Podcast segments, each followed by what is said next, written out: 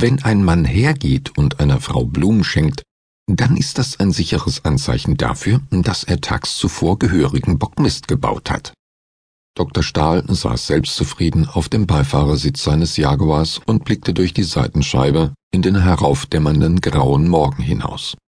Es gibt noch einen anderen Grund, antwortete sein Assistent Henrik Besmer in diesem Moment. Seine roten Locken gerieten leicht in Unordnung, als er sich zu Stahl umdrehte. Und der wäre, sagte dieser gerade. Besmer setzte eine grimmige Miene auf. Zum Beispiel der, dass heute mein Hochzeitstag ist. Stahl zuckte mit den Schultern. Na und? Für ihn waren dererlei Rituale seit jeher nicht nur fremd, sondern regelrecht unheimlich. Besmer stieß ein humorloses Lachen aus. Meine Frau bringt mich um, wenn ich den Tag vergesse, so wie im letzten Jahr. Stahl kicherte unverhohlen. Hm, ich erinnere mich, sagte er prustend. Sie riefen an dem Tag an, dass Sie nicht ins Büro kommen könnten, Sie seien im Dunkeln angeblich gegen eine Tür gelaufen. Besmers Gesicht verdunkelte sich. Das kam außerdem noch hinzu. Der Rothaarige vollführte eine wegwerfende Handbewegung. Es hat ja keinen Zweck zu versuchen, Ihnen das zu erklären, Sie glauben ja eh nur das, was Sie wollen. Stahl drehte seinen Kopf in Besmers Richtung. Ich glaube vor allem, dass Sie sich beeilen sollten, diese vermaledeite Gärtnerei zu betreten. Es fängt nämlich an zu regnen. Wie zur Bestätigung brachte der kalte Oktoberwind die ersten Tropfen heran, die schwer auf die Windschutzscheibe klatschten.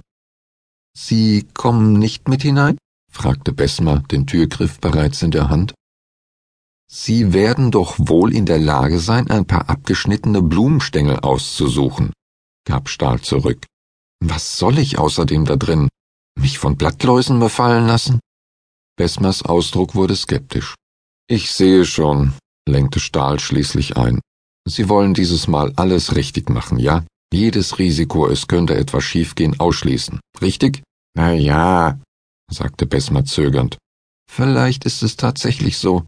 Mein Junge, sagte Stahl mitfühlend und legte seine Hand auf den Unterarm seines Angestellten. Wenn Sie dabei an mich denken, müssen Sie wirklich verdammt verzweifelt sein.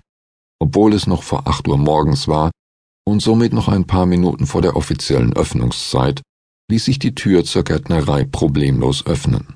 Eine altmodische Glocke kündigte das Eintreten der beiden ungleichen Männer an. Der Verkaufsraum lag im Halbdunkel. Eine altmodische Registrierkasse thronte auf dem Verkaufstresen wie ein Relikt aus längst vergangener Zeit. Der Fußboden war übersät mit Töpfen und Gefäßen jeglicher Art, in denen frische Schnittblumen im Wasser standen. Stahl konnte kaum einen Fuß vor den anderen setzen. Scheint niemand da zu sein, sagte er übellaunig. Besmer zuckte die Achseln. Und wer hat dann das Geschäft aufgeschlossen? Vielleicht ist da drüben jemand. Der Rothaarige deutete auf die drei Stufen, über die man in den Anbau gelangte. Von irgendwoher drang ein schwacher Lichtschein zu ihnen, Stahl drehte sich in die Richtung und stieß dabei gegen einen schweren Kübel, der daraufhin ins Wanken geriet. Das Gefäß kippte und zersplitterte auf dem Steinboden. Ein Schwall von kaltem Wasser flutete durch den Verkaufsraum.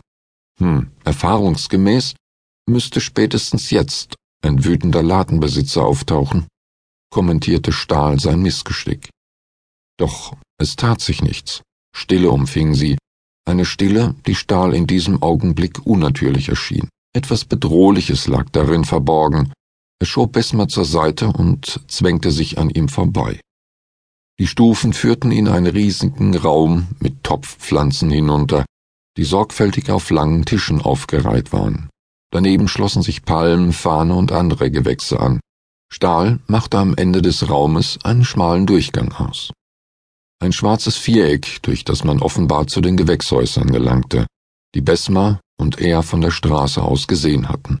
Hier stimmt was nicht, Besma, raunte Stahl, nachdem sein Assistent an seine Seite getreten war. Wieso? kam es zurück.